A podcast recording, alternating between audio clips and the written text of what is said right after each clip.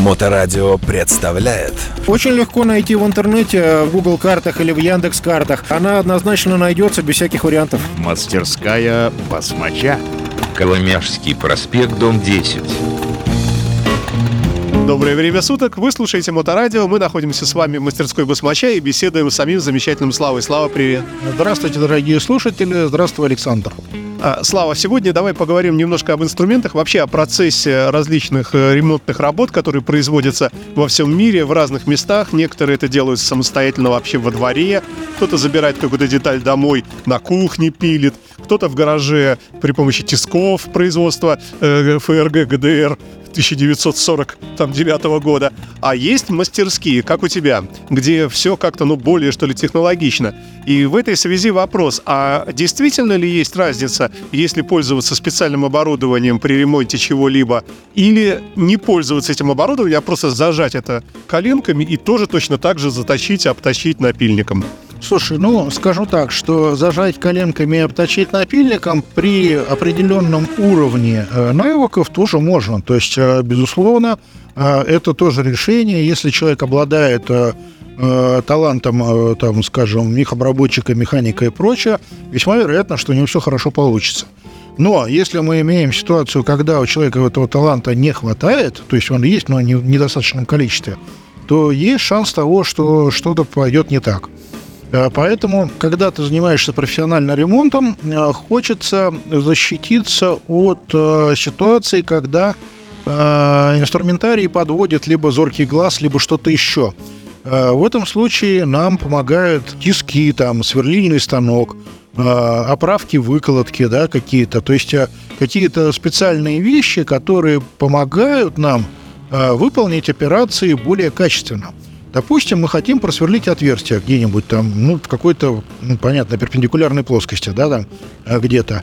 Вот. Понятное дело, что мы там, положив на деревяшечку что-то там, эту деталь, и примерно выставив э, как бы дрель в нужной плоскости, а если еще будет приятель рядом, скажет, нет, вверх подними, левее, левее, правее, да, там, то шанс того, что как бы все получится есть.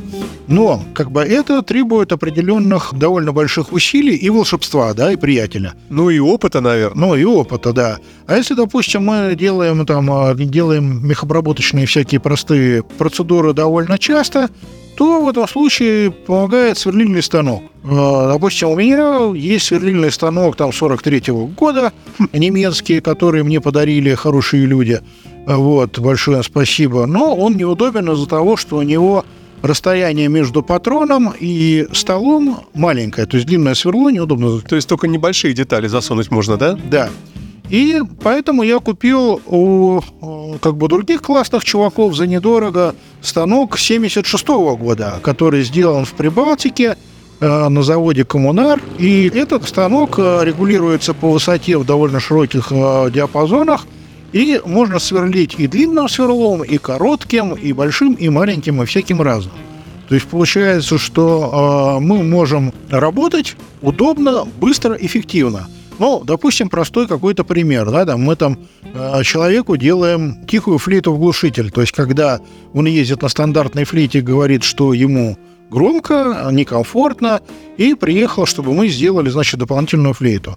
А Как делается дополнительная флейта? Понятно, там донышки всяческие, там типа плазморезкой вырезать из листа э, пятачок, его на прессе давануть, на прессе давануть, чтобы он стал сферический, а не плоский, да, чтобы обтекание газов было лучше. То есть уже пресс нужен, да, то есть можно, конечно, и молотком отлупить, но гипотетически, да, но прессом выходит красивше и быстрее. И дальше, значит, мы берем трубу и в трубе, значит, намечаем отверстие и сверлим там типа пару десятков, ну, или там дюжину отверстий, там миллиметров по 12, ну, такие довольно большие.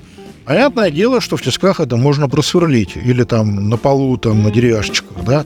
Но как бы надо понимать, что 12 отверстий 12 там, это много, но 12 большое отверстие. То есть э, на станке это все делать удобнее. То есть у тебя как конвейер, ты разметил, сначала там типа просверлил небольшим отверстием, э, небольшим сверлом эти отверстия, да, а потом уже большим э, окончательно рассверлил. И это все занимает намного меньше времени и меньше шансов как-то повредиться, то есть какие-то травмы при обработке получить. Потом, допустим, э, там сварочные аппараты, да, там кто-то варит там обычным полуавтоматом, у кого-то есть и полуавтоматы аргон, у кого-то только электроды, а у кого-то там типа полуавтомат самый простой, с проволокой, но без газа, а с проволокой, которая покрыта флюсом. Вот. Ну, а, как бы здесь тоже вопрос а, а, насколько нужно хорошо, качественно проварить, насколько мы хотим получить красоту вот этого шва и как бы сделать продукт, который потом, если кто-то вот еще скажет, м-м, классно сделано, или какие-то улухи сантехники делали, да, то есть... А вот ты очень интересную тему сейчас затронул. А действительно это важно для владельцев дорогих мотоциклов, чтобы, ну, чтобы было очевидно даже не, не суперспециалисту, что сделано именно хорошо, и насколько важна эстетика э, сделанного ремонта, и это важный момент? Слушай, ну, как говорил один мой э, знакомый в стародавние времена, когда я еще студентом был, он говорил, старайся сделать хорошо. Плохо всегда само получится. Mm-hmm. То есть э, это, это говорит, на самом деле, здесь э, мудрость э, прошедших поколений очень велика. То есть это говорит нам о том, что нам надо настраиваться на самый лучший результат, который мы можем сделать. И когда мы стараемся это сделать, оно получится. То есть не, не кое-какеры э, как бы работают, не тяп-ляп, а именно мы стараемся сделать хорошо и красиво. Здесь есть нюансы. Многие тебе скажут, ну а зачем, например, делать красивый шов где-нибудь в каком-нибудь, на каком-нибудь узле мотоцикла, если этот узел закрыт там одним, двумя, тремя слоями пластика, там кожухами, все равно не видно. Главное, чтобы ты попал в размер и все. Ну, скажем, если ты обладаешь нормальным инструментарием и опытом, у тебя красивый шов получится везде. То есть вот он, он будет по умолчанию получаться mm-hmm. красивый, и как бы, ну, в любом случае, даже если этот пластик отлетит, потеряется там или еще что-то, будет выглядеть все очень достойно. Ровно так же и как бы есть некая аура, некое настроение проведения ремонта и настроение результата, получения результата, да, то есть если ты настроен сделать круто, хорошо, там, замечательно э, и стараешься это сделать, оно так и получится. Если ты настроен сделать, да ладно, типа оно и получается всегда через пень-колоду. То есть мы подошли к вопросу об инструментарии, получается, да? Различные приспособления, всевозможные подъемники, разные какие-то там держалки, какие-то съемники, какие-то ужасные щипцы у тебя я видел там всевозможные и прочее, прочее. То есть вот это вот все, во-первых, оно стоит денег, и стоит ли оно, уже в другом смысле, стоит ли оно того затрачиваться на подобные приспособления, э, насколько, когда это окупится, окупится ли это вообще? Слушай, приспособления полезные нужны, то есть а, все непременно они должны быть, если вы планируете этим заниматься, но своим делом а, достаточно продолжительное время. Это, по сути, инвестиция в качество и эффективность проведения работ на будущее. Понятное дело, что если вы там Э, где-то крутите гайки эпизодически, там, думаете, да, ладно, сейчас сделаю, больше не надо будет, то здесь э, ну, целесообразность экономическая всяких э, приспособлений специальных инструментов, она сомнительна. Но, значит, давайте мы сейчас вот э, завели разговор про там подъемники и прочую историю. Допустим, мотоподъемник, да, что такое мотоподъемник? Это стол, на который мы закатываем мотоцикл, и мы поднимаем его а, тем местом, которое мы ремонтируем, примерно на уровень глаз, чтобы туда падал свет хорошо и было удобно работать. Угу. Допустим, а, как бы подъемника нет. Понятное дело, что можно положить мотоцикл на бок, чтобы, как бы, ну, скрючившись над ним, не си- с ним не, рядом не сидеть, да, чтобы, ну, удобный доступ был. Но все равно, как бы, получается не совсем то.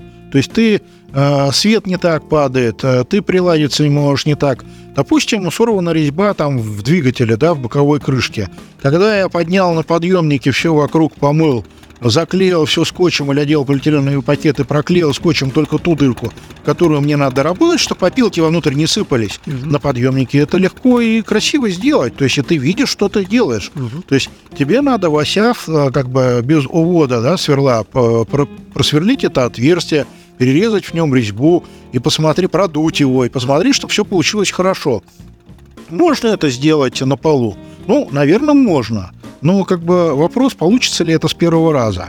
А в каких-то, скажем так, а, ответственных узлах а, Если с первого раза не получилось, это проблема. С другой стороны, если ты потратился на вот эти все приспособления, какое-то время это все амортизируется, как-то, ну, отбивается, а потом, наверное, наступает э, уже и хороший момент, когда, э, ну, уменьшение времени, затрачиваемого на ремонт за счет вот этих приспособлений, оно как раз дает тебе возможность больше клиентов обслужить, ну и так далее. То есть это тоже деньги. Ну, безусловно, да, это повышение эффективности работы.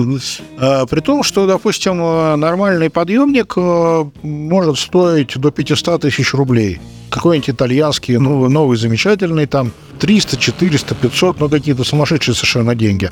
Вот, там, допустим, китайские, которые продаются под брендом российским здесь, они там э, в разы дешевле. Для начала, наверное, для вот э, самого начала необходимо иметь хотя бы подпузный подъемник, то есть который мы поставляем под пузо мотоцикла, под мотор, да, там, его поднимаем. То есть э, хрен с ним, даже если мы работаем с земли, там, меняем какое-нибудь масло там или какие-нибудь подшипники колесные там, то есть мы, нам надо оторвать от земли, как бы этот мотоцикл. Угу. А, допустим, э, итальянские стоят тридцатник. Но как бы сейчас появились компании в России, которые их э, делают, эти подъемники, и как бы делают довольно красиво и качественно. То есть э, они делают их э, качественнее, чем китайские. То есть у китайских есть опасное место. То есть там вся сила, ну, вес мотоцикла, он прикладывается к одному штырю фиксирующему. Да, если этот штырь срезает, то мотоцикл, соответственно, подъемник падает. Вот. Э, наши парни э, сделали по-другому. То есть у них резьбовая опара, на которую накручивается гайка, и гайка уже крепится штифтом от проворачивания, то есть фактически держит ее резьба. То есть уже получается узел более разгруженный, более надежный. И, короче говоря, вот ко мне приезжал классный чувак, который, соответственно, наладил производство для подъемников захватов переднего колеса. То есть мы закатили угу. на стол, на большой подъемник мотоцикл. Надо его, по идее, там переднее колесо зафиксировать, чтобы он никуда э, не кренился вправо-влево. Он сделал, ну, как бы там э, Э, что-то подсмотрел, что-то посчитал, что-то скомбинировал. У него есть эти захваты, там, допустим, на резьбовом приводе, где мы ручечкой крутим, да, там, а есть на пневматике, то есть где там с усилием там килограмм 300 переднее колесо зажимается, и мотоцикл уверенно стоит. Ну, классный чувак, молодец, то есть делает э, красиво. Потом, значит, он говорит, а о, подъемники, э, как ты думаешь, будут востребованы, не будут? Я думаю, что если, ну, я ему говорю, что будет, если цена будет э, разумная, а качество будет замечательное, конечно, люди будут брать. Потому что очень легко увидеть э, специалисту, насколько более безопасно и красиво сделано оборудование, да, то есть которое, ну, как бы, когда ты смотришь на то, что получилось. И вот э, он мне там э, на днях приволок первый пилотный этот подъемник, который он оцинковал, то есть он красивый, блестящий, серебристый. Он не ржавеет.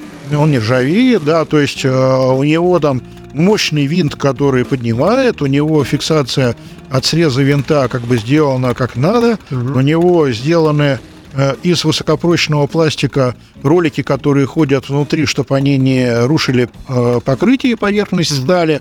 Э, и у него сделан конструктив такой, чтобы весь вес мотоцикла не давил на тонкие оси и на резьбовые части винтов. То есть они разгружены. То есть там сделаны толстые мясные как бы оськи, которые, соответственно, воспринимают весь вес. А винты нужны просто, чтобы там не выпало. То есть они центрируют. Вот, и как бы подъемник классный, и как бы он говорит, вот, смотри, какая штука получилась. И денег вроде он разумно хочет, то есть, ну, вот э, э это к тому, что какие-то вещи, в принципе, довольно доступные выходят. А польза приносит массу, да? А польза приносит массу, при том, что это уже импортозамещение конкретно наше, сделанное в Питере. Э, я бы один подъемник у него купил, говорит. То есть хочу пользоваться ему, он мне понравился. Но сейчас в процессе переговоров, да? Да, ну сейчас вот, э, да, там пока там туда-сюда, организационные вопросы, но реально как бы это, в принципе, нам говорит о о том, что производство развивается, э, бизнес развивается, то есть все происходит, да, то есть и возможность для улучшения своего, там, своей мастерской, либо своих условий, любишь что-то покопаться в мотоцикле, там, допустим, что-то поделать, угу. как бы она есть, и она как бы довольно доступная, при том, что и качество замечательное. Мастерская басмача. Слава, ну это мы поговорили немного о больших э, таких э, штуковинах, а есть же огромное количество, и у тебя наверняка и мы даже не знаем сколько, всяких разных приспособлений, съемников всевозможных, специальных лапок, цапок, каких-то, может быть, мелких, но от этого нисколько не менее дешевых. Это же тоже целый мир, наверное, да, вот этих приспособлений? Безусловно, да. То есть э, есть, э, допустим, оправки выколотки там и прочая всякая фигня ужасно ценная. Там что-то я покупал, допустим, э, компания Бейкер в свое время продавала э, наборы для перепрессовки подшипников и сальников в коробках передач. Там такие здоровые блины, резьбовые длинные э, болты и шпильки, где ты там можешь не стуча, аккуратно выдавить или запрессовать какие-то ну, как бы узлы, сальники, подшипники и прочее. Потому что, допустим, а, мне встречались пара мотоциклов, где кто-то выбивал подшипник не в ту сторону и снес упорное алюминиевое кольцо, в которое он упирается. То есть там отливка, в которую он упирается, а там народ старался выбивал, и ее нахрен отколол. То есть вот такая вот история. Ну, есть такие мастера. Ну, я не знаю, кто это делал, но я видел мотоцикл, который после этого уже был починен. То есть там переточили это отверстие, вставили туда кольцо с этим буртиком, и заварили аргоном. То есть явно потом, после того, как сломали. Вот. э, И, допустим, какие-то вещи, которые там, ну, вот, э, меняли мы, допустим, подшипник маятника на днях тоже как бы нужны оправки. Понятно, ты можешь там давануть э, какими-то головками, удлинителями, каким-то слесарным инструментом, который, в принципе, позволяет сделать эту работу качественно. Но если, допустим, у вас выточены оправки для того, чтобы эти подшипники запрессовать и выпрессовать, вы теряете меньше времени, и у вас меньше шансов испортить детали при установке. Потому что если ты на подшипник а, приложил силу через тела качения, то есть, ну, получается, у тебя запрессована внешняя обойма, а лупил кто-то по внутренней, получается, удар идет через шарики там. Там будут выкрашенки. И это все развалится довольно быстро. А почем, а какая цена вопроса, когда вот так сделали, там появились э, вот эти вот обломки, все это дальше поехало и сломалось довольно быстро, и сколько стоит такое потом восстановить? Это к вопросу, да, цена вопроса. Ну, цена вопроса, допустим, заменить подшипники колесные у нас стоит там э, на колесе там э, 3 тысячи, 3,5 тысячи рублей. Ну, порядок такой. Ну, сама работа. Но для этого нужны съемники там э, для упрессовки и прочее всякое. Там поменять подшипники маятника, это, ну, э, тысяч э, там 12-15 в зависимости от мотоцикла. Тоже надо много разобрать, потом надо прессом давануть аккуратненько обойму, чтобы там все зашло по осям и ничего не порушилось. А если это вот сделали нехорошо и в итоге все сломалось, то починка такого дорогая? Ну, это снова замена как бы подшипников маятника. Это опять там 12-15 тысяч рублей при цене подшипников маятника в тысячу рублей или в две. Ну, то есть, да, то есть получается, что работа э, стоит намного дороже, чем сами меняемые подшипники, потому что э, большая трудоемкость. И вот мы там запарились и сделали эти э, съемники и как бы оправки для перепрессовки подшипников. Оправдала? Естественно, да. То есть это все приводит к тому, что все получается быстрее, легче и лучше. Несколько слов о, о том, что у тебя навешано на диностенде. У тебя тоже там кронштейны, мониторы и так далее. Это же вообще самодельное все. Это же тоже можно считать, что это ну, некий инструмент. Ну, не совсем. Э, На самом деле мониторы висят на штатной ноге, которая была с диностендом. Э, Единственное, что я к потолку прибил по- компьютер, чтобы он не трясся вместе с диностендом, от него там хвосты проложил. Какие-то вещи действительно я сделал сам. То есть там включатель э, подогрева, ну, как бы, когда я собираюсь нюхать выхлопные газы э, датчиками, не я, понятное дело, у меня есть отдельный включатель, да, который включает узел э, широкополосных лямбда-зондов и вакуумный насос, который прокачивает через них выхлопные газы. То есть э, это э, наш апгрейд. Мы там спрятали этот узел в, э, внутри диностенда, привели к нему проводки, э, дали нужную силу тока, чтобы как бы корректно система работала, э, удобно расположили выключатель, сделали в нем лампочку, чтобы не забывать его выключать, потому что, ну, зачем нам жарить, э, когда мы не пользуемся, подогрев лямбда-зондов и прочее, то есть, ну, изнашивается оборудование. Вот, и как бы, ну, в общем, э, такие вот штуки, то есть, То есть ты прямо в процессе вот езды на диностенде ты можешь включать, выключать эти штуки, да? Да, то есть, когда мне надо, я там, допустим, обкатываю мотоцикл, то есть, мне постоянно жарить лямбда-зонды, но ни к чему они изнашиваются.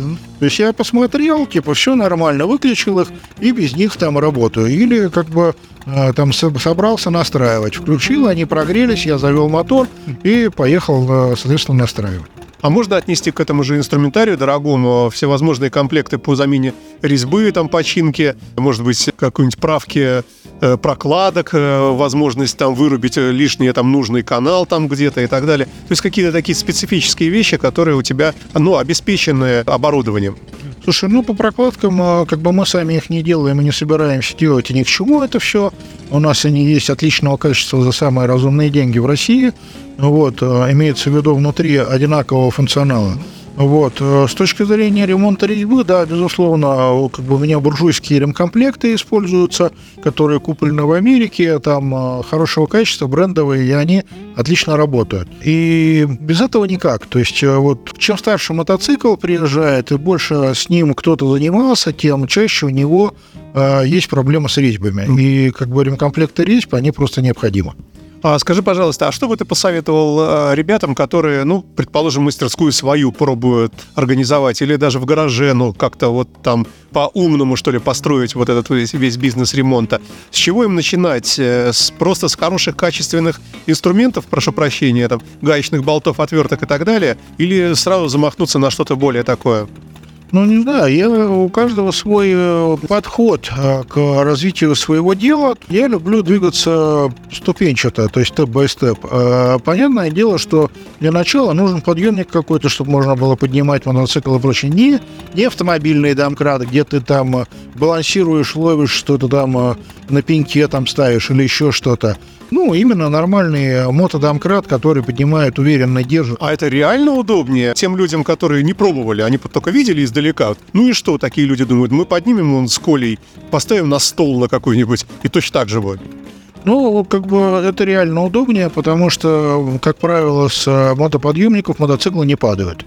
А бывает, что как бы со всяких мест не- неподходящих они падают. Если этот мотоцикл большой, тяжелый и дорогой, то это вдвойне огорчительно. Вот, э, подъемники, хорошие гаечные ключи, э, хорошие отвертки, э, хорошие торксы, которые не ломаются, шестигранники. Слушай, а где все это брать? Ну, есть конторы, которые продают, кто-то за границей покупает. У каждого там свои методы э, получения инструмента. Ну просто я зайду в Леруа Мерлен или в какой-нибудь Максидом, нет? Нет, надо в инструментальный магазин идти. В инструментальных магазинах дюймовый инструмент есть. Ну, мы про Харлей, допустим, да, говорим. Метрический это есть где попало. Я, допустим, когда там в Америке бывал, но из каждой поездки в Америку я привозил там по 5-7 килограммов ключей. Ну, то есть разных всяких. И как бы до сих пор ими пользуюсь. Э, Там-то, получается, это распространено, это их э, стандарт. И качество, в общем-то, вполне себе замечательное. Поэтому какие-то вещи, наверное, предпочтительно покупать э, в стране, использующей этот стандарт инструмента. Слава, все-таки стоит ли вкладываться даже начинающим механикам э, вот эти затраты нести? Стоит ли оно, оно того, того эффекта, который оно в конце концов дает? Слушай, ну инструмент не особо дорожает, дешевеет. Мгм. То есть, э, если вы купили подъемник, то все равно он будет стоить денег. То есть э, не пошло, ну, продадите там с каким-то небольшим угаром. Это не деньги, выброшенные в пропасть. То есть это, это все равно некая инвестиция, которая может стрельнуть, может не стрельнуть. Поэтому я сторонник того, чтобы владеть нужным инструментарием и им успешно пользоваться. В этом случае вы будете и выглядеть более серьезно в глазах своих там клиентов, окружающих и прочее. И работать вам будет проще, и как бы э, результат будет получаться более часто хороший. И быстрее. И быстрее, конечно. Спасибо большое и до новых встреч. Спасибо. Всего хорошего, услышимся снова. Мастерская басмача. Очень легко найти в интернете, в Google картах или в Яндекс картах. Она однозначно найдется без всяких вариантов. Коломяжский проспект, дом 10.